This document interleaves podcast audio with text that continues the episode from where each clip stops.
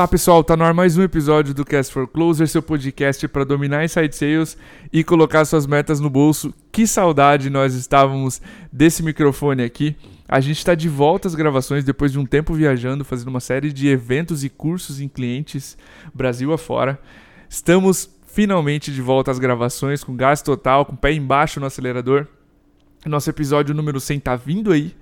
E é óbvio que a gente já tem o nome do convidado, a gente vai manter em segredo até as gravações terminarem. Lembrando que esse é mais um episódio patrocinado pela Growth Machine, a maior autoridade do mercado em revolucionar a capacidade de geração de receita de empresas B2B. Para você conhecer mais, acesse growthmachine.com.br. Vamos para o nosso episódio de hoje. O tema dele é métricas de vendas mais importantes para o seu negócio. E a gente trouxe nada mais justo do que o Country Manager do Pipe Drive no Brasil, Rodrigo Stock. O Rodrigo está no Pipe Drive há um ano e três meses. A gente já trouxe aqui quase todos os, os CRMs mais relativos aqui, mais é, significativos do mercado brasileiro. Faltava o Pipe Drive, essa entrevista estava na minha cabeça há muito tempo. Que bom que a gente conseguiu a agenda do Rodrigo, que eu sei que é mega ocupado. A gente já tentou gravar o episódio com a empresa antes, mas Rodrigo, que bom, seja muito bem-vindo, cara. Tava ansioso para gravar esse episódio, para voltar às gravações e te trazer aqui pro microfone. Você pode se apresentar, dar uma introdução claro. para a galera que não te conhece, por favor? Ô, meu amigo, obrigado vocês aí pela parceria de sempre, atenção. Eu escuto bastante o Cast for Closers, eu sou super fã. Inclusive, pessoal, não é nem a questão de eu ter sido convidado. Eu fiz questão também de falar, cara, eu quero muito participar. Escolha, escolha um dia aí que eu vou dar um jeito, eu vou me virar para poder participar. Sou super fã, sempre pessoas assim contribuindo com conteúdos é, super relevantes que eu escuto bastante, então é um prazeraço participar aqui Valeu, com vocês. É, falando um pouco da, de mim vai, e da gente, né, como empresa Pipe Drive, né, a, do Rodrigo, falando de mim, é, primeiro, é, como você comentou, estou no Pipe Drive nesse desafio de ser responsável pela operação aqui do Brasil há um ano e meio praticamente, um ano e três uhum. meses oficialmente, mas eu já tinha começado um, traba um trabalho com a Pipe Drive antes desse tempo, então eu já me considero aí velho de casa lá também. E falando da Pipe Drive como empresa, a, a nossa missão como empresa é, é, fazer com que o sucesso em venda seja inevitável. Né? Essa, é, a, é, é, essa, vamos dizer assim, essa é a nossa missão, essa é a mensagem que a gente leva para os nossos, nossos públicos e possíveis clientes interessados em trabalhar com a gente. E hoje a gente é líder global, assim, no segmento de small e medium business, né, de SMB. É claro que tem outros players gigantes aí globais no, no mercado, mas a gente tem muito orgulho hoje de de falar que a gente hoje é, é, assim, em avaliações, né, em sistemas de software, hoje a gente é número um, então Captera, o Crowd, o Trustpilot, o GetApp, por exemplo, então própria Chrome Store, então hoje a gente é o, o vamos dizer assim, é, o top rated, assim, no, do mercado, então a gente tem, tem um baita orgulho de ser a ferramenta escolhida por empresas que estão em fase de crescimento. E obrigado por essa oportunidade mais uma vez. Show de bola, man. Obrigado você também mais uma vez pela agenda. Mergulhando no nosso episódio, Rodrigo. Uma coisa que a gente sempre discute aqui com a audiência, a gente já comentou antes, muitas vezes em outros episódios, que tão ruim quanto não ter uma métrica é querer controlar todas e se perder no meio delas. Então, para vocês como empresa, quais, se pudesse citar três métricas importantes em vendas ou inside sales para um negócio? Legal. Eu vou responder as três. Tem uma que eu gosto muito, vou, mas na verdade eu vou contar para vocês seis métricas hoje que para a gente são as que a gente olha todo dia, toda hora, todo minuto, enfim, é, segundo a segundo, vamos dizer assim.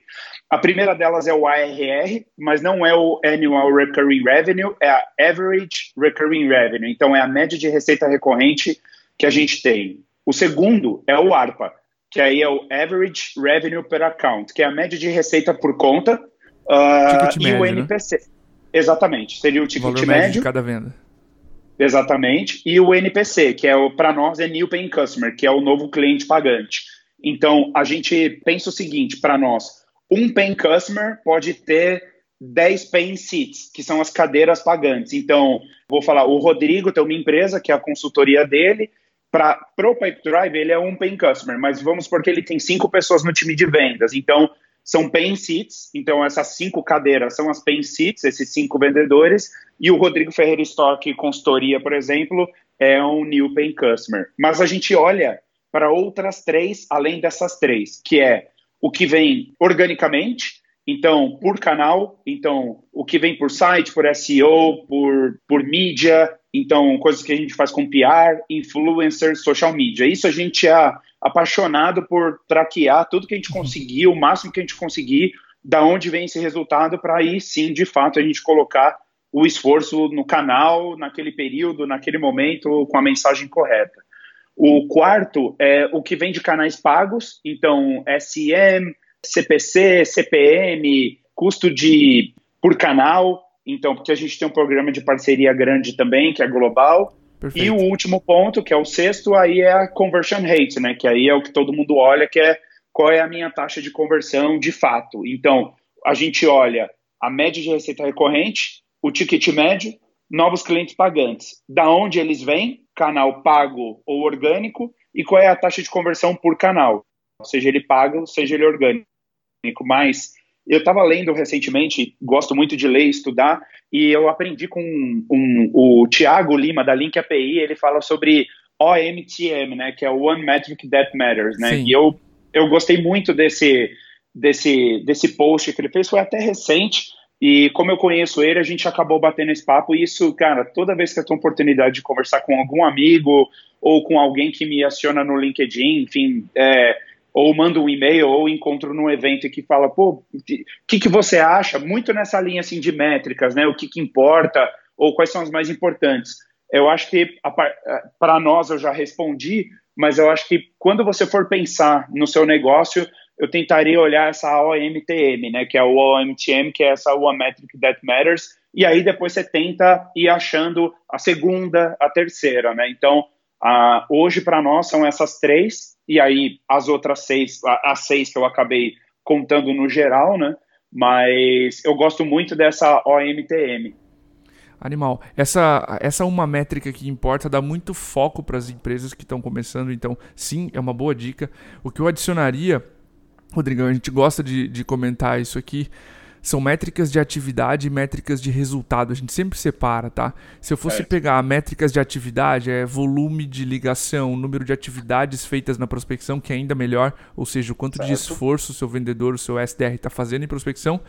E métricas de resultado, quantas reuniões estão sendo agendadas, quantos negócios estão saindo na ponta. Isso também é importante para a gente saber quando o mês vai pro buraco, aquele mês vai ser bom. Né? Então, é, se a empresa Exato. pudesse, se a empresa puder, além de ter muito foco no começo, monitorar essas métricas de atividade para saber o esforço gerado por cada vendedor e o que está saindo na outra ponta, seja a taxa de fechamento, se é mais importante refiná-la, ou seja o número de clientes pagantes ou a receita recorrente, no seu caso, né, de negócios recorrentes, ainda melhor. Mas se a empresa puder monitorar esforço e resultado é ainda, é ainda melhor a saída disso tudo. Mas, Exato. Posso claro, só complementar um negócio? Porque o que eu acho legal de, disso que a gente acabou comentando é o seguinte, e até aproveitando para os ouvintes aí. Pessoal, eu sei que é tentador, e ainda mais no começo de qualquer empresa, a gente tentar um pouco de tudo. Né? Então, pô, vou experimentar isso, agora vou experimentar aquilo, vou experimentar aquilo outro, pô, fulano disse que é bom, então também vou tentar isso aqui. Então, pega um pouco do que a gente está falando agora para vocês e pensa nisso, assim, cara, o, é, eu vou colocar esforço nisso aqui por um período, eu vou abraçar isso aqui e vou fazer com que, vamos assim, o meu processo de vendas, nesse caso, funcione como uma engrenagem, a ponto que você consiga identificar se falta óleo, se tem óleo em excesso, se você tirar essa engrenagem, é, você vai saber exatamente onde você mexeu e o que, que você tem que arrumar. Então, é tentador a gente abraçar várias metas, várias coisas e tentar implementar isso na nossa empresa. Mas pensa é, sempre nessa linha assim: o que importa para mim agora e se está trazendo retorno ou não, porque às vezes é um pouco do que você falou, né, Diegão? Por exemplo, pô, importa é, número de ligações. Por quê? Porque se eu estou com um cara na linha, é sinal de que ele já passou por duas, três etapas de qualificação antes. Então, é sinal de que provavelmente eu estou falando com um decisor e que possivelmente ele tem interesse em receber uma proposta minha. Então, é a, essa é uma que importa. Então, ligações, porque você vai falar, pô, eu, aí depois você vai ser capaz de, depois dessa ligação, costurar. chegou nesse momento, é a sua OMTM, vamos, vamos dizer assim, número de ligações para agora, que é o que realmente importa para você, é chegar nesse cara e conseguir falar com ele pelo telefone, depois você vai ser capaz de entender os desdobramentos. Pô, falei com 10 pessoas pelo telefone, oito me pediram proposta, duas não. Pô, então vou continuar nessa pegada porque eu acho que eu tô numa tô, tô convertendo legal pós esse primeiro contato por telefone. Então, acho que é, é legal falar sobre isso também, para a gente não. Senão a gente tenta fazer de tudo ao mesmo tempo, acaba não entendendo qual é essa métrica que importa, quais são aquelas que realmente ajudam a gente a fechar negócio de verdade, né? Muito massa, muito massa. Cara, outro ponto que eu queria comentar contigo é que boa parte da nossa audiência, é, especialmente a que vai se interessar por esse episódio, é feita de gestores, tá? Eu tenho certeza que uma coisa que tira o sono desse pessoal é saber com antecipação se o mês vai ser bom ou ruim. Então, como é que a gente pode avaliar qualitativamente ou quantitativamente é, se um mês vai ser ruim com antecedência? Pô, legal que eu tenho aqui, vai, debate pronto, assim, eu penso no seguinte, né? Quatro coisas para mim que são importantes, quantitativamente. Primeiro, o que, que um gestor e o time, porque muita gente, é, não é só fazer o seu e passar lá para o gestor e depois tem que ser um trabalho em equipe, constante, cara. Tipo, nem sempre o gestor vai ter razão naquele processo que ele está tentando implementar e o vendedor é peça-chave nesse processo para dar o feedback e falar, cara, eu fiz o que eu fiz o que a gente combinou, o processo que nós Legal. estipulamos e não está dando certo por causa disso, disso, disso. Só antes de entrar na resposta de fato, mas é, é essa engrenagem, entendeu? É um time, no final das contas, de futebol, por exemplo. Cara, se o lateral direito cruza certo, não tem um atacante bom lá para fazer o gol de cabeça, é, não adianta, entendeu? Então é, um, é treino, treino, tem que ir lá ver, cara, tô cruzando no primeiro pau? Não, quero a bola no segundo pau. Então manda no segundo pau que a gente vai conseguir ter sucesso. Então, é, bom, aí respondendo a pergunta, quantitativamente, né? Essas são algumas métricas que eu acho que um gestor e o time deveria ajudar a, a metrificar o tempo todo. Primeiro, número de negócios no funil, tamanho Nossa. médio. O segundo ponto é tamanho médio de cada negócio no funil, porque isso diz muito sobre esforço. Porque o que eu gosto de falar sobre isso que é às vezes você tem um, uma oportunidade de um milhão de reais e você tem três de 300 mil onde é que você vai colocar esforço? Normalmente fala, pô, essa aqui de um milhão, porque se eu vender uma, eu teoricamente não preciso. É uma contra três propostas, três decisores, etc, etc. Mas às vezes, aquelas de 300 mil, ela, é, elas estão, vamos dizer assim, mais quentes e melhor preparadas para comprar. Então, assim, Perfeito. aí a gente cai no terceiro ponto, que é a proporção de fechamento. Então, qual é a porcentagem média de negócios ganhos? Como que eu ganho esses negócios em média? Quais são os motivos de negada que eu já trabalhei que me fizeram ganhar, qual, é, onde eu estou acertando, e aí vem o quarto ponto que é dar velocidade nisso. Então, qual é a duração do negócio antes dele ser fechado de fato? Porque aí você começa a ter a operação na palma da mão. Então, repetindo, número de negócios no funil, tamanho médio de um negócio dentro do funil, proporção do fechamento, então qual é a porcentagem média que eu tenho de negócios ganhos, perdidos, por que, que eu estou perdendo, por que, que eu estou ganhando, onde eu estou ganhando, qual é o argumento-chave que está fazendo com que as pessoas comprem. E o quarto ponto é velocidade em vendas, né? Que aí é a duração do negócio antes dele ser fechado.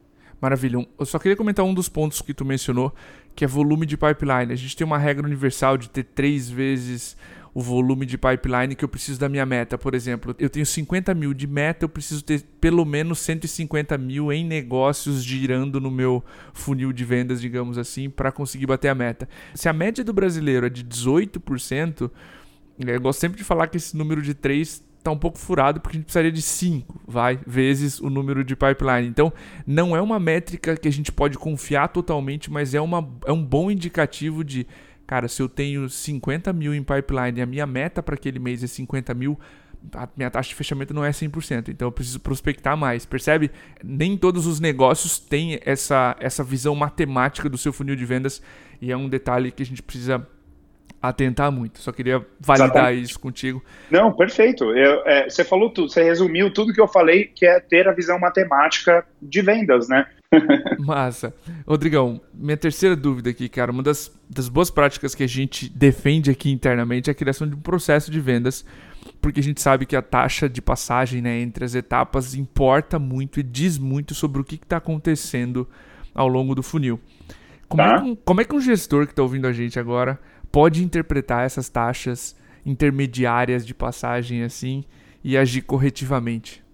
Legal. Eu para nós, né, no Pipe Drive, assim, para os melhores vendedores, os melhores gestores são aqueles que conhecem os funis de venda profundamente e têm uhum. domínio sobre ele. Isso é super importante.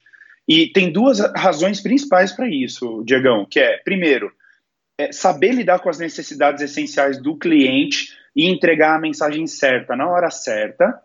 E o segundo ponto é conseguir expandir o processo de venda. E aí começar a ter previsão de venda e receita, e aí sim você começar a bater suas metas. Então, assim, em outra palavra, um funil de venda bem definido, ele melhora a jornada do cliente e a saúde da empresa, né, cara? Porque uhum. Vou, eu vou dar um exemplo. Por que, que vai ajudar a sua empresa?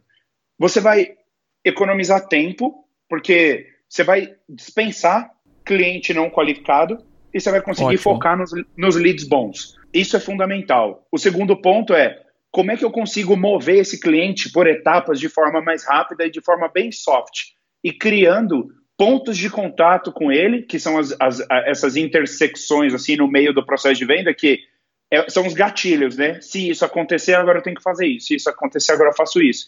E para a empresa, cara, que aí é o último ponto, não menos importante, que é você vai ser capaz de ter as principais métricas de venda importantes, que é aquilo que a gente falou lá no começo, porque é, e aí, qual é a métrica para você que importa? É, aí sim você vai conseguir chegar na, na única meta que, a única métrica que importa ou nas três principais para o seu negócio. Então, assim, o seu cliente compra melhor, você vende melhor, a empresa fica saudável, o cliente fica satisfeito e você de fato vai entender é, quais são os gatilhos que movem o seu negócio, assim, né? Então, como que você move essa oportunidade de forma rápida, como que você joga fora aquilo que não presta rápido e você mantém os leads bons ali ativos e conversando com esse cara e vai ter de fato a métrica que importa para o negócio. Muito bom. Deixa eu adicionar alguns pontos aqui, tá? A gente gosta de dizer que, por exemplo, separar essas, o processo de vendas, o funil de vendas em três etapas, tá? Se a gente falar no começo, na prospecção ali, se a gente está falando de colocar todo o processo né, dentro de um, de um CRM, o discurso, a energia, o quão parecido com o telemarketing é, aquela ligação, isso pode dificultar, tá? Então, baixas taxas de passagem no começo do funil normalmente querem dizer que a tua empresa não está conseguindo abrir uma call direito, enfim, a gente não está conseguindo nem passar a mensagem sem ser interrompido. Então, tá se parecendo com algum telemarketing, as taxas vão bater lá no começo do funil. No meio do processo, eu estou falando, cara, diagnóstico. A gente não está conseguindo cavadores muito bem, tá todo mundo caindo por ali. Tá? O sistema de qualificação de dimensionar o tamanho do problema, mostrar que o problema é grande o suficiente, o diagnóstico em si está falhando. E no final, indica que os próximos passos não estão sendo muito bem definidos e os leads estão sumindo. Normalmente, quando você apresenta a proposta e o lead desaparece. Ou seja, ou tem muita gente indo para lá que não devia, ou os próximos passos não estão sendo muito bem amarrados, o vendedor não está conseguindo cavar próximos passos, pedir pelo fechamento, enfim. Para nós, essas taxas baixas no começo, no meio e no fim tem esse tipo de sintoma e de efeito por trás. Exatamente. Mas bem, acho que um ponto antes da gente fechar, tem um ponto logo após as métricas, né, que a gente falou. A gente já pincelou isso aqui, são as reuniões de forecast, que é o acompanhamento disso tudo, tá? A gente falou de diversas métricas de volume de pipeline, de sauda, de, do quão saudável estão os negócios. Divide com a gente quais as boas práticas que tu conhece para a gente manter uma boa reunião de forecast, manter essa reunião produtiva, né? Que ela não seja um divã de, de reclamação. Digão, sobre a questão da reunião de forecast e tudo mais, é, de fato é uma preocupação. E tem um, um, um material que eu estava lendo que eu gosto bastante, que fala assim, que é vender é como jogar xadrez. E o melhor vendedor é aquele que antecipa o passo do adversário. Muito Ou bom. seja, nesse caso, é quem de fato está querendo consumir aquilo que você está vendendo. Então, você já você sente que o cara do outro lado da linha já fala: Meu, puta, você fica até ansioso para apresentar logo a proposta, que você fala, cara, eu já sei até o que ele vai falar agora. Você está tão treinado você já sabe o que esse cara vai falar. Mas assim, voltando para o forecast, que eu associo muito a esse jogo de xadrez. Por quê? Porque, cara, é o que está no tabuleiro e é o que o jogo te apresenta como oportunidade. Ou seja, não tem desculpa, não tem achismo, às vezes você fica sem saída, entendeu? Então, assim, não tenta inventar coisa. Então, quando a gente fala de uma, de uma reunião de forecast assim, você tem, acho que tem algumas maneiras de abordar isso dentro de um time. Porque você tem a parte estratégica e a parte tática. Na parte estratégica é o planejamento de metas mesmo e como é que está a conversão do funil. Então, beleza, ó, a meta era essa aqui, agora eu quero ver a conversão por, por funil. E a parte tática, que aí você vai analisar de fato cada lead de cada vendedor e o que, que falta para ele alcançar a meta. Ó, Diegão, então, ó, você tem aqui 20 leads, você vai colocar, depois da reunião de forecast, ó, vou te dar um coach, né, vou te ajudar. Então, ó, nós vamos fazer isso, isso e isso que vai te ajudar a chegar nesse resultado aí nos próximos 7, 5, 10 dias até o final do mês. Pô, legal. Então, assim, primeiro, reunião de forecast ela tem que ter motivo claro então, assim, e takeaways claros do que precisa ser apresentado, discutido e aprovado.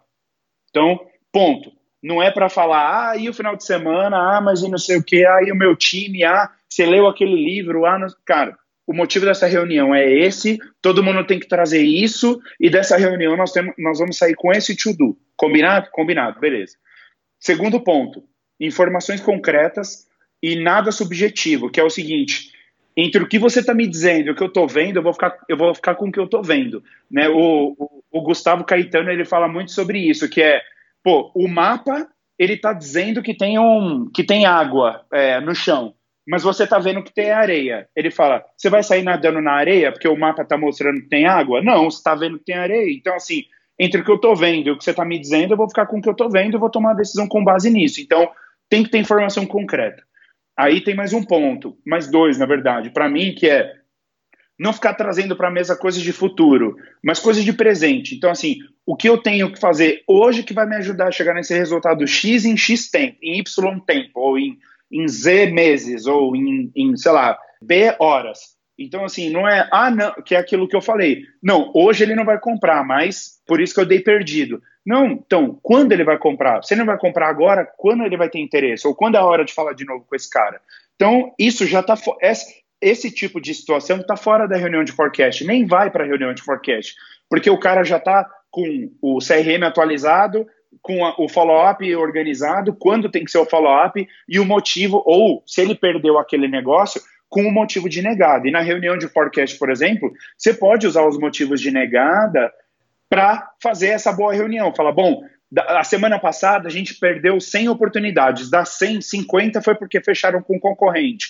Se isso acontecer de novo essa semana, a gente criou esse script aqui para entrar na ligação melhor preparado, ou o marketing criou essa campanha com desconto para fazer isso, isso isso, para a gente tentar não perder vendas por esse motivo de negado. E aí o último ponto é avaliar o perfil dos leads por etapa do funil. Então, por exemplo, o cliente está na etapa proposta enviada, mas não é o decisor. Alguma coisa aconteceu. Na reunião de forecast tem que ser discutido. Por que, que esse cara chegou até essa etapa se ele não é o decisor? Então, que é aquilo que a gente está falando: motivos claros, informações concretas, não trazer para a mesa futuro e avaliar o perfil dos leads por etapa do funil, inclusive os perdidos. Muito bom, cara. Eu gostei especialmente do, de um ponto que tu comentou, que é o próximo passo lógico. Isso é um, um exercício que a gente faz muito aqui na MeTime, tá? Qual é o próximo passo lógico, você vendedor que está olhando para esse deal? Isso puxa uma série de bons comportamentos. O primeiro que é responsabilidade, o deal, o negócio é do vendedor e não do gestor, então o vendedor não chega na reunião de forecast pedindo uma resposta, ele traz uma proposta de resposta. Isso é totalmente diferente quando o vendedor assume que o negócio é dele, tá? Estimula o vendedor a manter o controle da conversa, não existe vamos conversando, então o vendedor já entra com o próximo passo claro, ele já sabe ou ela quais os próximos passos que ele vai pedir do cliente para não ficar o deal nas nuvens. E cara, manter disciplina do time todo ajudar a descobrir uma resposta também. Qual a melhor resposta, qual o melhor próximo passo se o vendedor não conseguir descobrir sozinho. Então, sim, chegar alinhado para essa reunião, focado e discutir presente. E o próximo passo lógico em direção à venda, para mim, trazem ótimos comportamentos de disciplina para essa reunião, deixa ela muito mais produtiva. Rodrigão, eu queria te agradecer, cara, pela, pela presença, Obrigado. pela oportunidade de, de agenda, né, para a gente conseguir gravar esse episódio. Fico feliz que a gente trouxe a tua visão, a visão do Pipe Drive também em métricas de vendas. Esse é um assunto que a gente adora aqui no Cast for Closers. Fique à vontade para fechar o episódio dar um abraço também na audiência.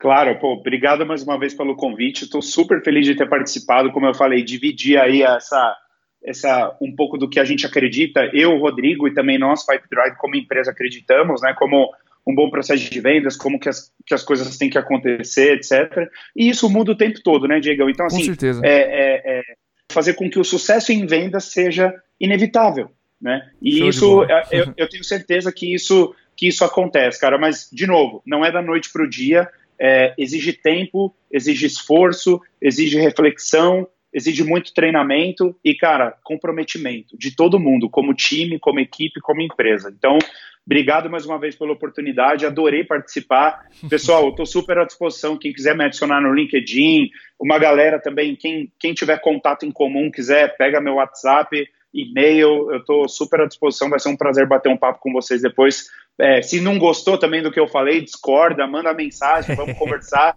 Eu, eu adoro falar sobre vendas, adoro falar sobre isso. É o meu dia a dia, é o nosso dia a dia como empresa. Então, fiquem à vontade, portas, janelas sempre abertas. Um grande abraço. Valeu, pessoal. Um abraço. Até o próximo episódio.